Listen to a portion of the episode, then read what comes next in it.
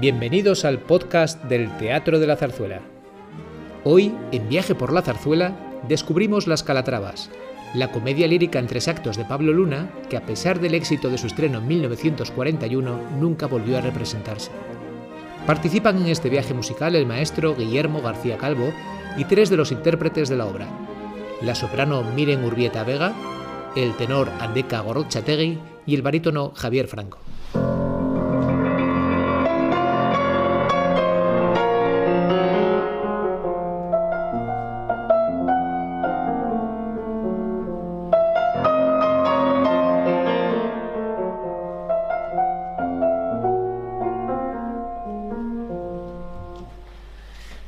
Hola, soy Guillermo García Calvo. Me puedo quitar la mascarilla porque nos acabamos de hacer un test todos, hemos dado negativo, así que podemos comunicarnos mejor así con vosotros y cantar.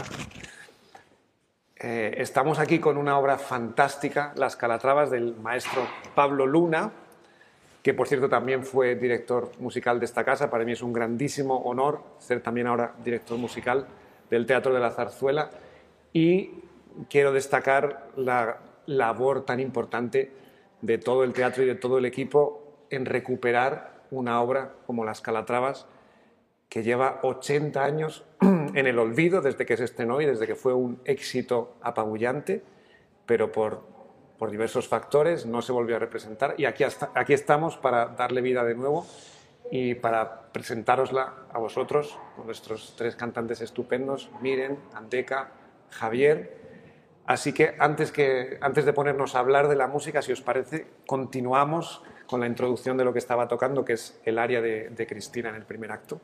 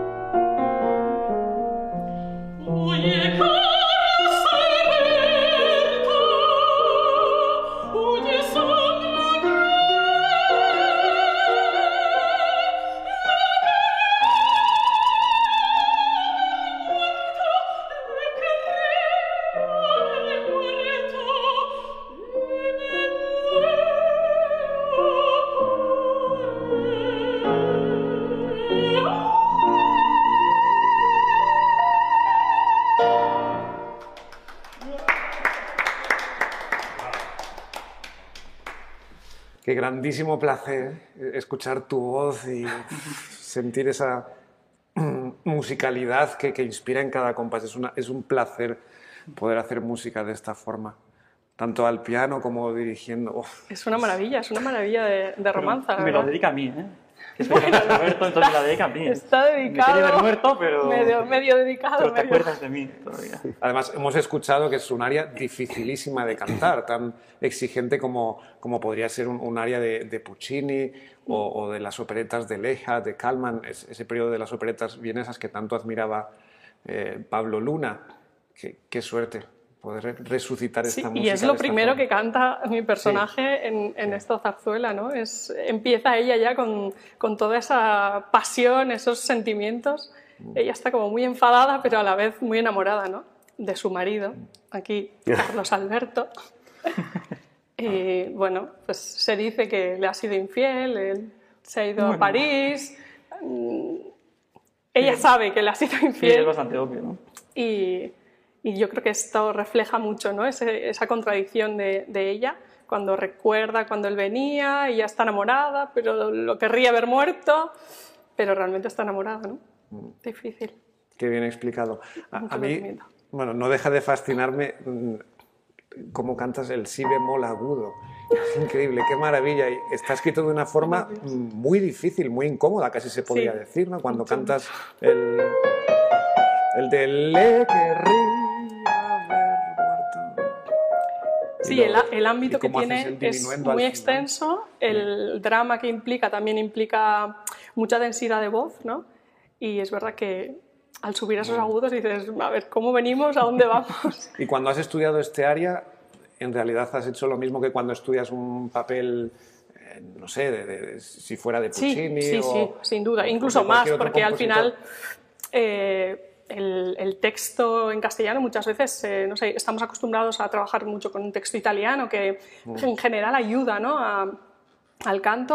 A, a veces el, el castellano hay que mascarlo mucho también estando en el Teatro de la Zarzuela, ¿no? hay que hacer un esfuerzo porque entienda el público directamente de, de tus labios lo que, lo que estás diciendo. ¿Puedo hablar? Venga. No, y además eh, lo que pasa también es que eh, muchas veces cuando estudiamos algo, pues por ejemplo de Puccini lo hemos escuchado mil veces.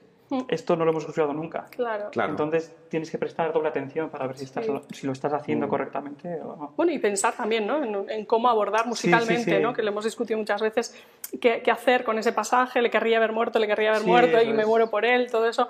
Le Respiro una vez, dos veces, lo hago todo seguido, Sí, no hay una hago mucho calderón, ¿no? Esas, ese tipo de cosas. Pero ¿no? sin duda es una, una partitura vocalmente de lo más exigente, Sí, se puede decir. sí, sí, sí. Porque a veces se asocia el género de la zarzuela con eh, una vocalidad muy, muy fácil, muy ligera. Es verdad que hay personajes cómicos, lo que antiguamente se llamaba el actor cantante, que quizás no requieren de una gran vocalidad, pero hay papeles principales como este Que necesitan una voz con un dominio absoluto del instrumento y, y en una general, gran experiencia en operística. toda la zarzuela, ¿eh? sí, Sí, sí, sí. Son personajes, sobre todo los de la soprano, de mucha extensión, ¿no? de, de mucho ámbito. Y hablando de la adicción, eh, yo soy madrileño y, y debo decir, se lo he dicho ya en los ensayos, estoy también fascinado de cómo suena el castellano en su voz.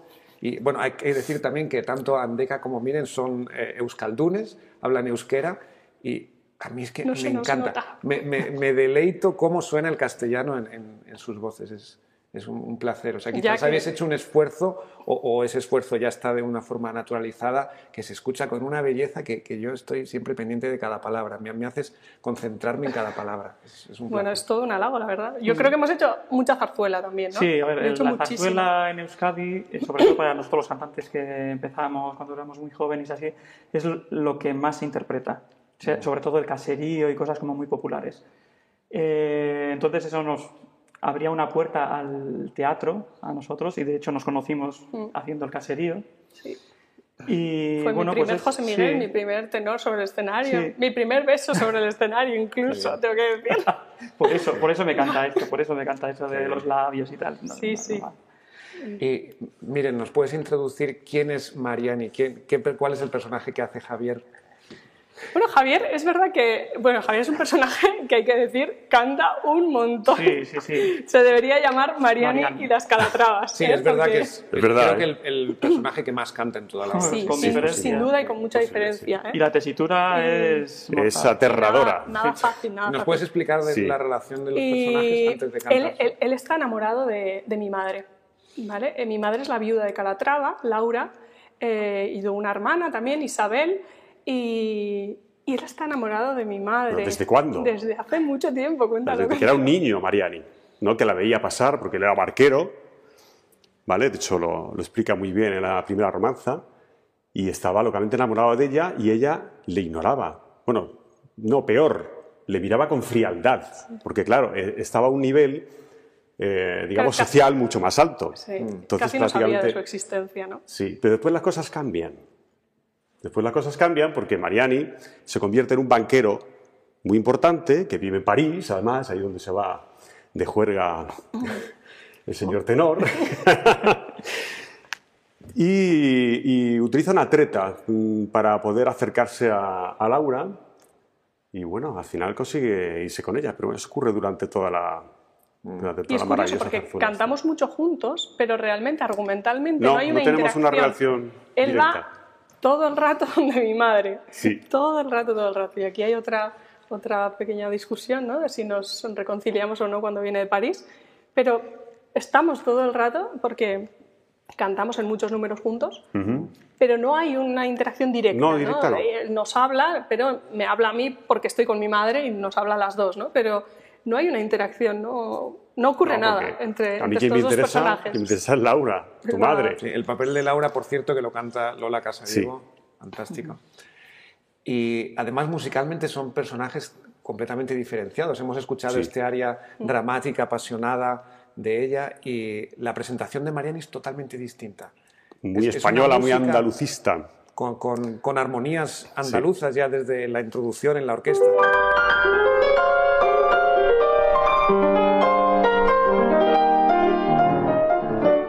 Armonías que podrían ser de Manuel de Falla, que por cierto admiraba muchísimo a Pablo Luna. y Cierto. Él decía que era uno de los mejores compositores españoles. Y toda la música tiene como ritmos flamencos, ¿no? De 6x8 y 3x4.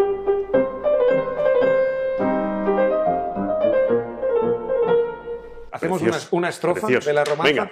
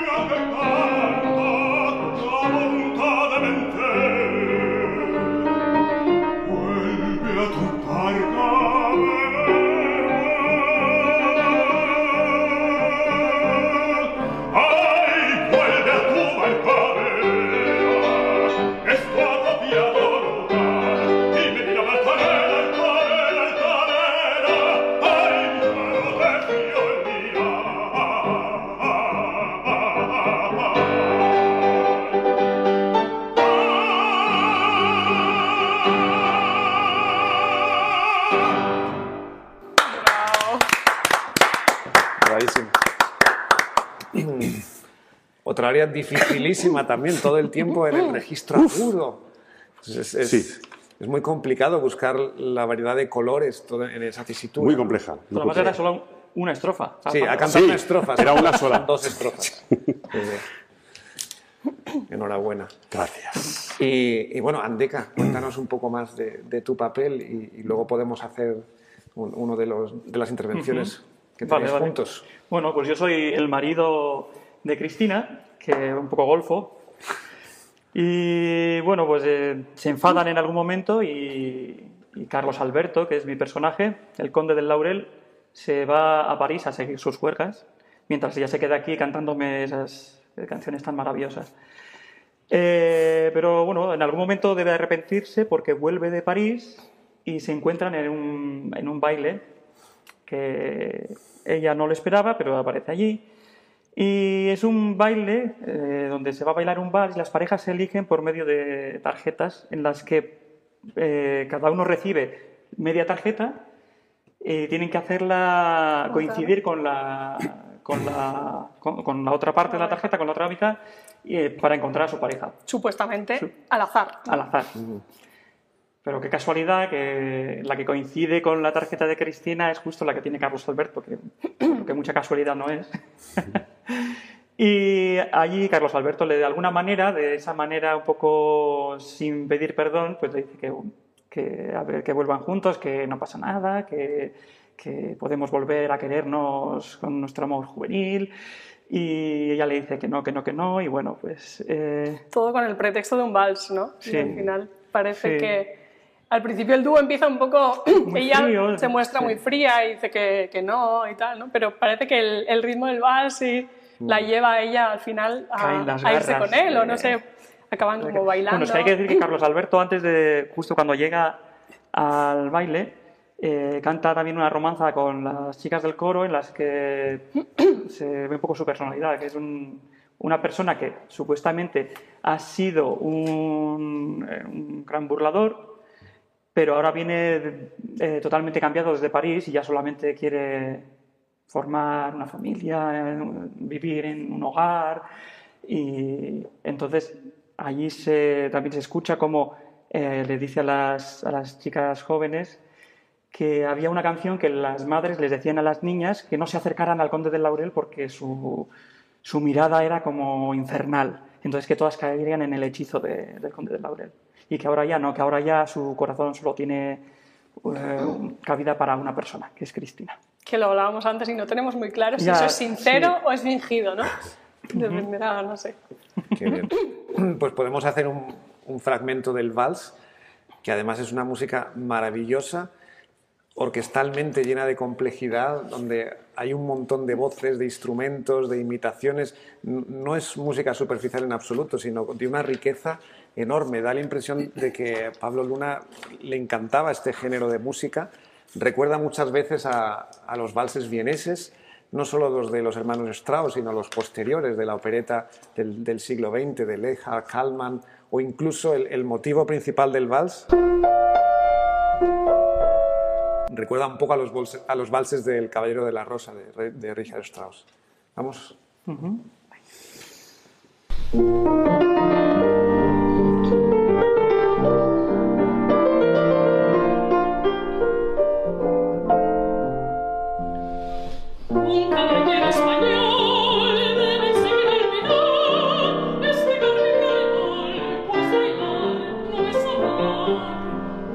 Amar. Una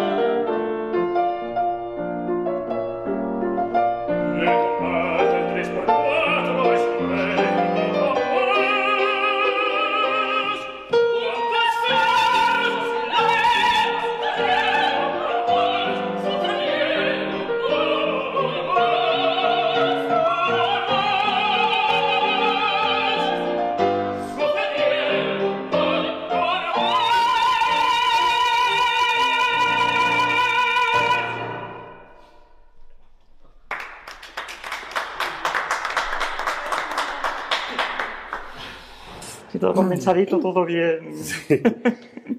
Eso no es un vals con música en declamato, parlato, eh, algún recitativo entre medias, no, es un vals que- donde además cantan como si fuera verismo. Sí, sí, sí. Es complicado. Y más. Qué Sí, barbaridad. claro, Claro, además, porque cuando, y cuando más. ellos pasaban can- la cantan el tema. El salto de octava es algo tan instrumental, no, no es natural que una voz haga un salto de octava.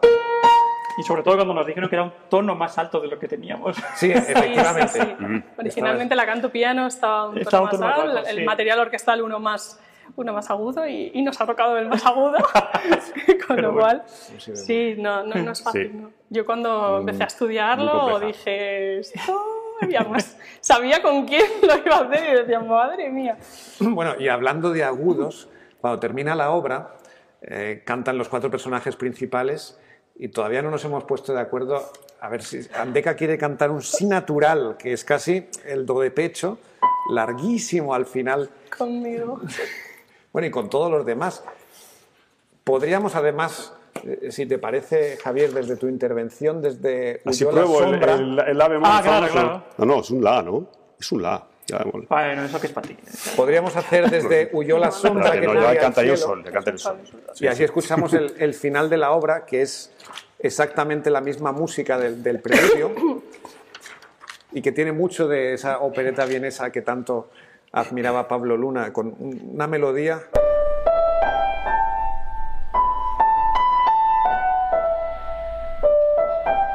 Sensualidad, también tiene un toque exótico con esa tercera in- intermedia.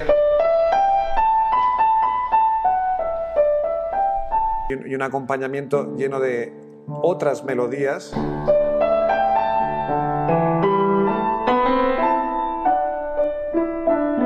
Melodías que se abrazan entre sí. Yo creo que representa, refleja muy bien el, el amor en- entre los dos personajes principales. Es un- una música llena de refinamiento. En los ensayos de orquesta nos hemos dado cuenta la cantidad de, de voces intermedias, de, de riqueza que uno no escucha al principio. Vamos desde Huyó la sombra, Sí. un poquito antes, Vale. donde además Carlos Alberto no solo debe cantar, sino silbar. Ah, Yo creo que podemos hacer tu pasaje del silbido. el- Venga. Aquí está terminando Laura su frase. Principio en el aria. Exactamente.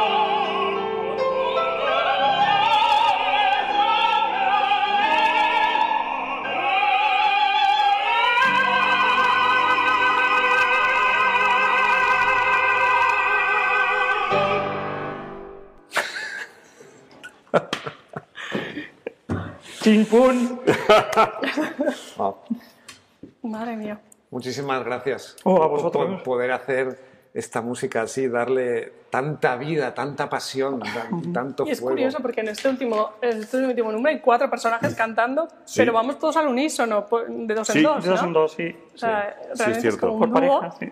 Sí, es un, es un dúo doble, donde sí, Mariana y sí. Laura, Es cierto, sí. Cristina. En general, casi Carlos. todo lo que cantamos a dúo es al unísono. También es verdad, sí. No cantamos apenas eh, a dúo con distintas melodías, ¿no? Sí. Bueno, pues si a esto le añadimos eh, los, los colores, los perfumes de la orquesta, de la instrumentación de Pablo Luna, que es tan refinada, a veces recuerda a Ravel, a Manuel de Falla, eh, a Debussy, es un placer. Es como, desde principio a fin, es como estar en, en un mundo mágico, cautivador, que es como lo que consiguen las grandes obras. Yo, yo tengo una pregunta, porque eh, estuve escuchando el, el, mm, el documental, digamos, sobre, sobre las Calatravas, que, es- que está colgado en, en YouTube, que es La fantástico, conferencia. la conferencia, que Sí. es fantástico, por cierto. Y resulta que este señor es que componía muchísimo, o sea, era muy, muy prolífico, pero hasta un punto de hasta ocho obras estrenadas en un año Sí. es una pasada, ¿no? Entonces, eh, todo este refinamiento, todo este montón de, de melodías eh, de- cruzadas unas con otras, este tío era un genio, este señor era un genio. Totalmente. Sí. Porque si no, no me puedo explicar cómo... Todo el día Sí. delante del piano. Sí, porque no es una, como digo, no es una música superficial, una melodía acompañada Sí. o un vals simple No, con no, un no. acompañamiento. No, no, todo tiene una riqueza contrapuntística, imitaciones, armonías, todo tiene un significado, los intervalos. Yo creo que estaba en su naturaleza, lo hacía con, con- con muchísima facilidad. Se nota que componía con, con- con una fluidez increíble, como los grandes genios. ¿Y qué hubiera pasado si no hubiera muerto?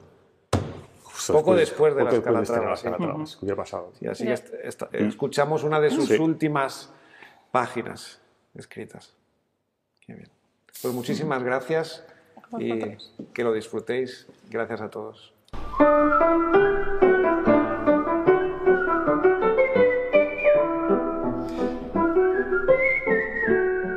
Gracias por escuchar este podcast. Te esperamos en el Teatro de la Zarzuela, único en el mundo.